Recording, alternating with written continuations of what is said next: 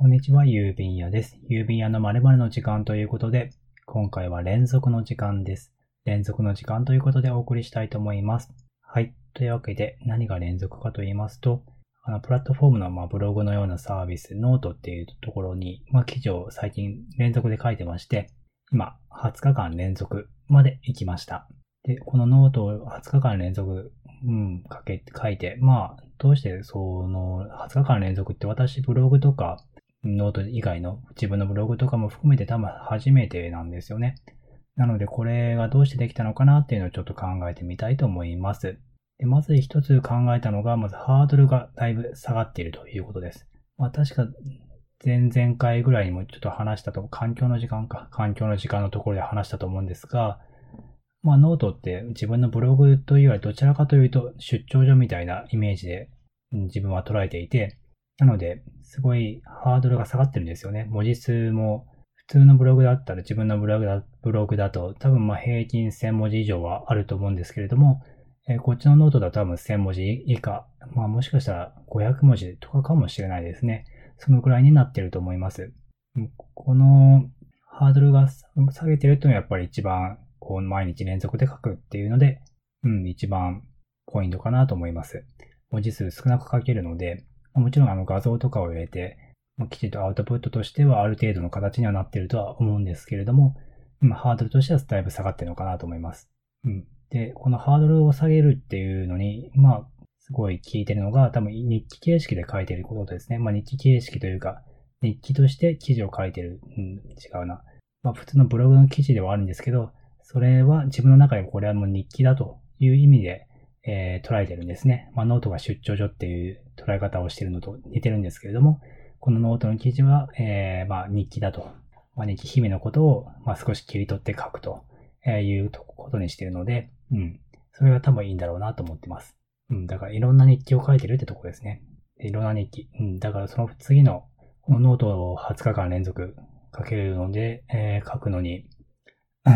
まああと、ジャンルを絞らないっていうのがありますね。あの、このノートで、まあ、マガジンっていうのがいろいろ作れるんですけど、その中でロームリサーチと、えーポッドキャストと、あと、ま、日記についてと、まあ、読書について、えー今、この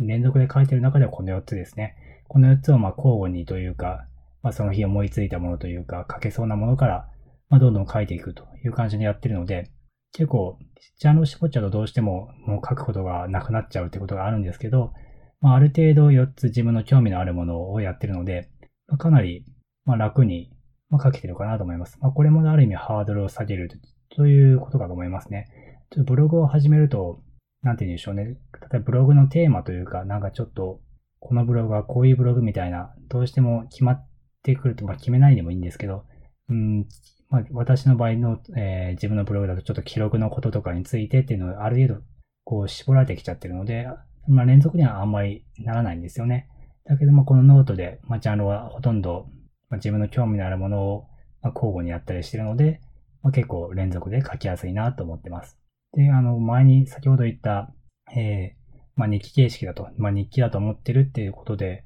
なんでこの日記だと思っ、うんまあ、日記ブログって、まあ、私はブログを始めた当時は、ほとんど自分のこととかは書いてなくて、どちらかというと、まあ、なんて言うんでしょうね。例えば、ブログとアプリとかの紹介とか、まあ、日記にはこういう効果があると思うな、みたいな、うん、まあ、どちらかというと、まあ、日記というよりは、まあ、一応アウトプット、あある程度、まあ、人に読んでもらうための、うん、なんかちょっとうまい言い方がわからないんですけど、まあ、ある程度、なんて言うんでしょう。例えば、うん、ちょっと言い方は違うかもしれないんですけど、まあ、Google に検索してもらう、検索に引っかかるような、まあ、検索する人がいるような、そういう記事を、まあ、書いた方がいいだろうなと思って、まあ、結構書いてたんですよね。だけど、まあ、最近になって、まあ、もうこう、日記形式で、まあ、イメージで、日記のイメージで書いてるっていうのが、うん、まあ、人の日記を読むのは案外楽しいなっていうのは最近ちょっと思ったことで、人がどんなことも日々思ってるのかとか、どういう日々を過ごしてきたのかっていうのを、まあ、読むのも、うん。まあ、全部それだとちょっと嫌ですけど、まあ、少し読むのは全然ありだなと思って、で、その中にちょっとしたライフハックとか、ちょっとしたなんか日常のコツっていうんですかね。うん、チップスが入っていれば、まあ、全然日記のブログでも全然ありなんじゃないかなと思って、まあ、それいう、なんて言うんでしょうね、自分の心境の変化っていうのももしかしたらここにあるのかななんて思いました。で、まあ、こうして結構日記形式じゃないですけど、まあ、連続、連続で記事を、まあ、結構、あの、20日間連続で書けたっていうのは自分では結構自信に、なりましたね。今まで多分最高記録なんで、で、しかもまだ続いてるので、まあ、もしかしたら1、1ヶ月とか、まあ、無理せず伸ばしていきたいなとは思ってるんですが、結構まあ、あの、日記形式でハードル低くと言っても、ところどころにはまあ、それなりに長い記事もあったりして、それなり、あんまりないか。あんまりないかもしれないですね。うん、あんまりないんですけど、まあ一つぐらいは結構長い記事があったりとか、まあそれでも他でもそれなりに500文字ぐらいとかあったりして、うん。だからまあ、悪くないアウトプットの習慣がついたかなって思ってます。であとはこの書いたことをどうにかしてうまくまとめたいですね。特に Roam Research のは結構いろいろ、なんていうんでしょうね、機能のこととかを書いたんで、で、そうすると次はこの Roam Research にはどんな機能があるのかまとめみたいなのが書けると、まあ一番いいかなと思うんですが、これを、えー、にノートに書くか、それとも自分のブログの方に、まあ書くか、うん、どっちかなっていうのはあるんですが、まずそのまとめを書く時間を確保しなきゃいけないっていうのがあって、うーん、なかなか難しいですね。そっちの連続を書きながら、えー、まとめを書くのか、それともまとめを書くからもう一回連続はストップするのか。まあ、どっちでもいいっちゃいいんですけどね。うん。なんかこう、やっぱり連続っていうのがつくと、どうしても人ってそっちの記録を続けたいなっていうので、やっぱり出てきますね。ちなみになんかこういう連続の記録っていうのをあまり意識しすぎると、あんまり良くないっていうのは、えー、なんていうんだろう、えー、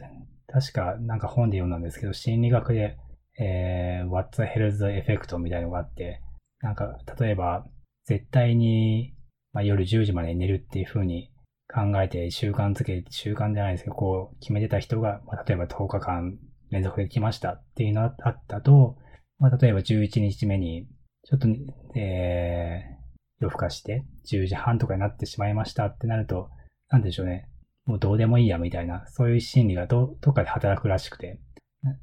連続でやってなかったら、例えばその後11時に寝たかもしれないのが連続だったから逆にもういいやって言って12時まで寝ちゃう、12時まで起きちゃうとか1時まで夜更かしちゃうみたいなことがどうもあるらしくてですね。なのであんまりこの連続でかけるのはいいんですが、そこまであまり無理してというか、あんまり意識しすぎないようにはしようかなと思ってます。例えばまた1日途切れたらまたね、始めればいいと思いますし、うん。まあ、うまいことこの連続って書いてるってことには、まあ、付き合っていきたいかなとは思ってます。はい。